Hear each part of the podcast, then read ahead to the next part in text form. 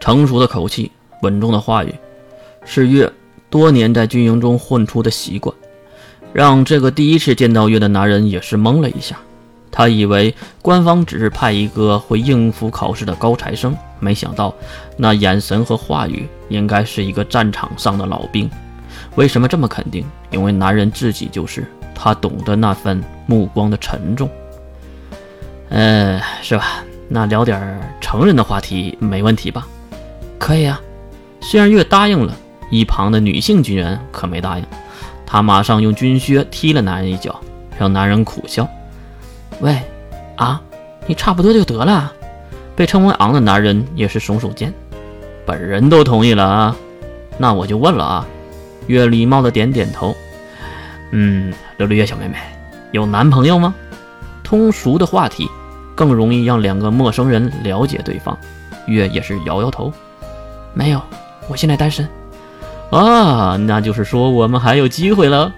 哈，是啊，可爱的笑容，迷人的身材。越用自己喜欢的形态去表现，因为只有男人才知道男人喜欢什么样子的女孩。在车内的男人们看到的是什么？是一个银发的高中二年女学生，身材和长相都是天之国色、倾国倾城，而性格却非常的沉稳。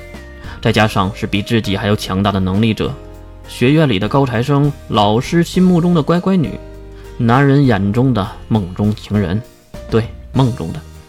我操，队长，我感觉我要娶了这个妹子，啥时候死都值得了呀！一旁战士也是忍不住的附和，当然也迎来了其他同行人的笑话。哈哈哈，没洞房就挂掉了，那岂不是赔死了？是吗？哈，除了瞪着他们的女性战士，其他五个男性都笑了起来。这个算是荤段子了吧？哦，对了，琉璃月妹子，你喜欢年纪大的吗？话题竟然还在继续。而月却看向一旁一直帮着自己的女性战士，年纪大的呀，喜欢呢，比如这位姐姐。可爱的月这样说，战士也是一把抱住了身边的月。女孩子可能对可爱的事物都无法抗拒，她的力量让月有点无法呼吸了。一旁五个壮汉都投来了羡慕的目光。几位，到地方了。突然，车停了下来，司机敲了敲后窗口：“这么快啊？”男人们可能在感叹没聊够，而女孩们已经率先跳出了后车门，来到了外面。刚刚落地，月就被眼前的情况吓到了，可以用一片狼藉来形容面前的状况。四周已经被能力波动所笼罩，应该是科学阵营的生成器，和学区大门的一样，为了规避普通人而设立的。为什么要驱逐陌生人呢？因为面前。所有的军用设施都被撕成了碎片，并散落一地，还有那已经干枯的血液。这里刮过龙卷风吗？月随口一说，后面的昂队长也是跳下了车，来到他的身边。我第一次来的时候也是这样想的，不过很遗憾，这里没有风，只有死亡。说完。拿起仪器放在地面上，并开始了手头上的工作。月则是走向一旁唯一的女性那边。这里就是二十八军消失的地方。女军人轻轻的点头，然后看向四周，那个没有超过巴掌大物体的平原。这里的一切什么都被撕碎了。二十八军啊，一夜之间三万余人全部消失，尸体都没有找到。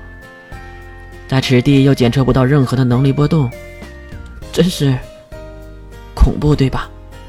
女孩的话也不无道理，因为从字面上听起来就已经很诡异了，更不用说现在的月已经是身临其境。上次不是说已经找到了真相的钥匙了吗？看向忙于工作的女军人，月好奇地问着。是啊，不过东西都被毁掉了，而且……女巨人转头看向其他几位男同事，然后才小声的和月说了悄悄话。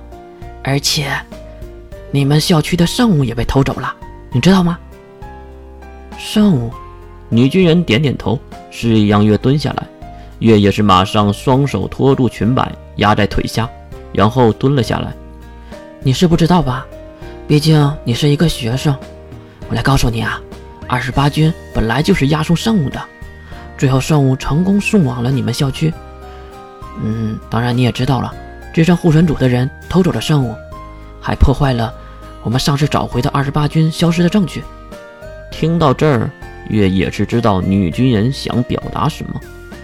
你是想说，这个事儿和我们校区有关？难道不值得怀疑吗？你们校区的上层大佬们一定计划着什么呢？